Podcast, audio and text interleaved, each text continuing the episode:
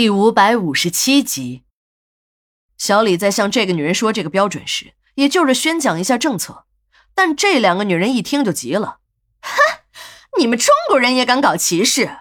我要去领事馆投诉你们，让你们出丑！”说完便下了楼去找地方投诉殡仪馆了。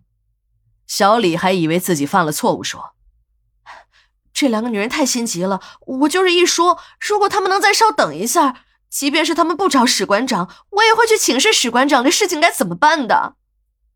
这两个女人没有找到领事馆，却误打误撞的找到了报社，便向两个记者一阵哭诉，声泪俱下的控诉了殡仪馆的恶行。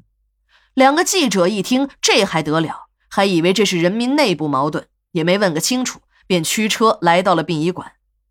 在记者了解情况的过程中，这两个女人一口一个“你们中国人”，让在场的人都很反感。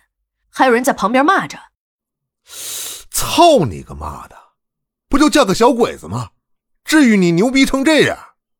最后一个记者对玉姐说：“不知道你是日本人，如果你早说，我们就不来了。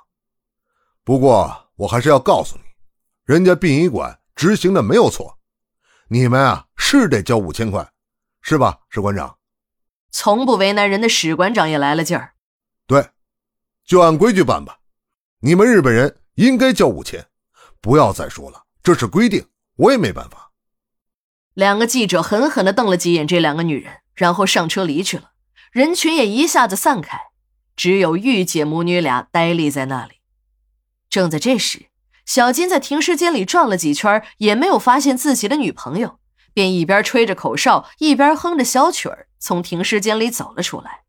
路过玉姐母女时，还说了一句：“你们俩也真是的，不就烧一死人吗？犯得上求他们？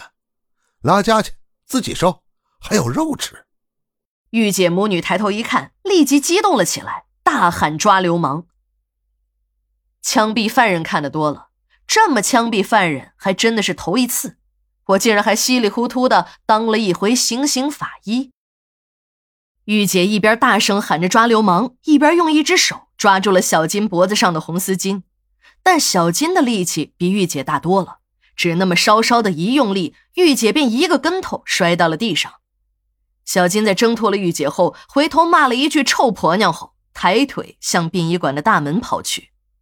玉姐母女俩也尾随着小金追了出去，这一幕我们看的都很清楚，可是没有一个人动地方。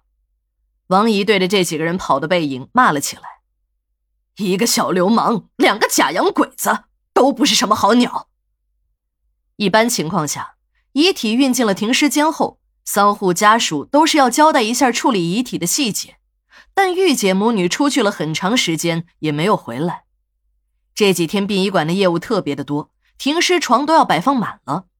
一到这种乍暖还寒的天气，那些体弱多病的人就有的没有挺过来。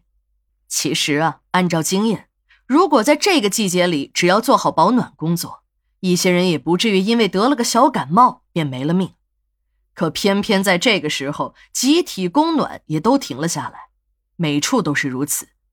从停止供暖开始到四月末。都是一个死亡的高发期，这个时候的显著特点是早晚温差大，如果保暖措施不得当，就很容易感冒。也许一个普通的感冒对于正常人算不得什么，即便是不打针吃药，停两天也就过去了，但对于那些年老体衰的人却是致命的了。停尸间的业务一忙，火化的安排便也很紧凑。一般情况下，没有特殊的情况。停尸间里是不允许长时间停放尸体的，这也是为了大多数人考虑。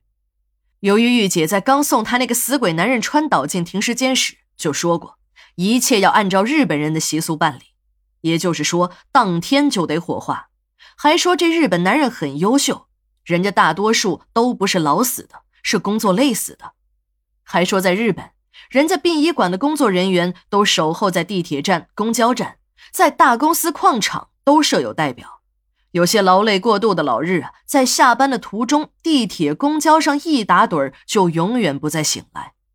为了及时清理尸体，殡仪馆的人就在车站等着，每次都会有收获。还有那些大公司，猝死在生产线边上的更是不在少数。